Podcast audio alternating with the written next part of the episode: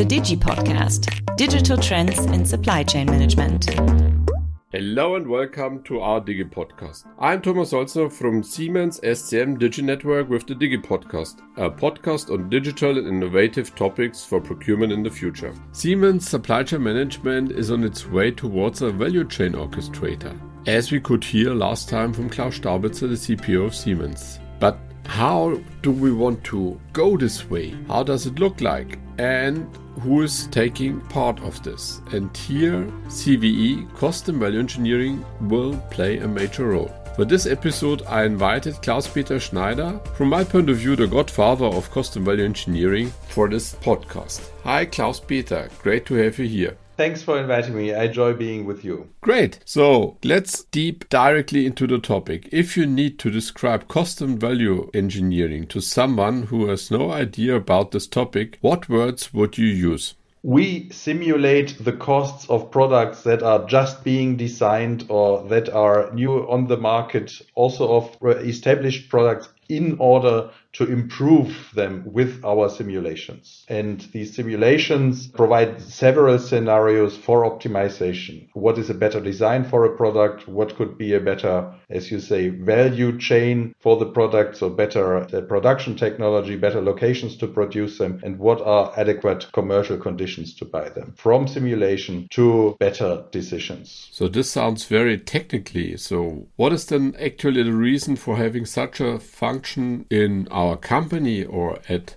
supply chain management? You call it a function, it's a network and it's many people. And it's probably not just one godfather, as you say, but really many, many that bring their thoughts in because we are all striving for the same, for competitive, sustainable, profitable products and solutions. And this is what brings us together with engineering, with PLM, product lifecycle management, with procurement. Why to have these simulations? Well, these simulations are there to make better decisions, to going from rules of thumb, what could be the more adequate approach, to knowing precisely what the better approach is to make a product, to build it or to shape it. And why do we need this precision? Well, it's to succeed in order to succeed in competition and to really offer the best for our customers that we can do with available technology. So on the one hand, we have digital twins of a product or digital twins of performance. We simulate performance of a product.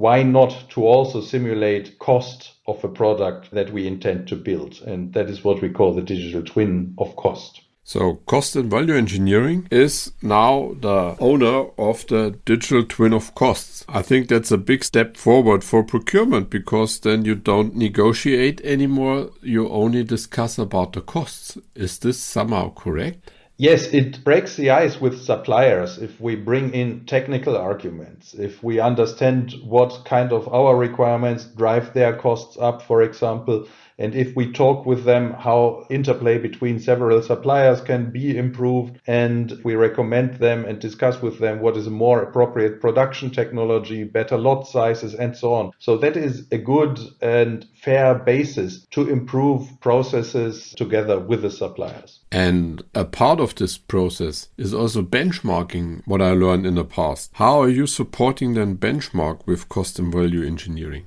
We do it in our four global labs, for example, where we disassemble our Siemens products and build digital twin of cost of our products, but also of similar competitor products. And these analyses help us learning from other solutions, from different solutions, also sometimes uh, solutions from other industries and carry over good approaches, convince our engineers what is feasible. And that is a very elucidating, encouraging approach. If we see different technical solutions, also from internal, our different Siemens internal companies to say what is the best of the best in these technical solutions that we have to bring into a new product. Sounds quite interesting. And to bring a little bit more flesh to the bone, maybe you can share with us use case or example how this really works in real life. Yeah, we, I remember a that is some years back a tracking device that was used in an industrial context and infrastructure context, and that was a well-engineered product. It got under enormous cost pressure, and we were looking not just for a small cost optimization, but for a breakthrough in architecture. So, in context of a benchmarking, we then chose products that came from other industries, effectively a consumer product with a similar function. And the learning from the consumer product was that we could run our product with indeed a new, much more economic architecture. And there were great engineers. They were not insisting on their solution, but very open to catch the best and to say, we can do with what we have seen, we now can do it a lot better. And that was a breakthrough in success for their product. So learning from others, being open, collaborating, having an, an open mind, that is an essential success factor. Great example. I think always proudly back to the time when we started at Wind Power with the whole journey with cost and value engineering, and you were supporting us. At the end, we covered more than a billion euro with cost and value engineering. And in the meantime, you cover much, much more. Exactly. What you did was a great example of how it should be done. Yes, we started it from a corporate function, but of course, it is good to have it right in the business and close to the business processes. And you created a role model for that. This is something that we have in the several businesses now. Basically, in all Siemens businesses and all related companies in our network. And probably each new attempt and each new setup is better than the previous setup that we have seen. So we are learning each other from in the network. And of course, still wind power is a strong pillar in it. Oh, thanks for the flowers and also good to hear that you are developing something other people call nowadays ecosystems. What are then the future steps about cost and value engineering? Maybe can give a short glimpse what is on the horizon and maybe we can follow up in a later podcast. So what's going on? Oh, I look forward to that. As you are mentioning ecosystems, let me tell you, cost and value engineering grew as an ecosystem. As we saw, each project brings more value than it causes in terms of labor hours and effort we just had to set the right seed in the right places in the businesses and it is growing cost and value engineering. That is very much an ecosystem approach that we had with cost and value engineering and now it's growing more and more into a digital ecosystem where we are hosting tools platforms. We have our Teamcenter product cost management tool that is an in-house product that we are using and we are probably one of the key customers and keep improving it and one of the next steps that we have started is building green digital twins. So besides digital twin of cost, we use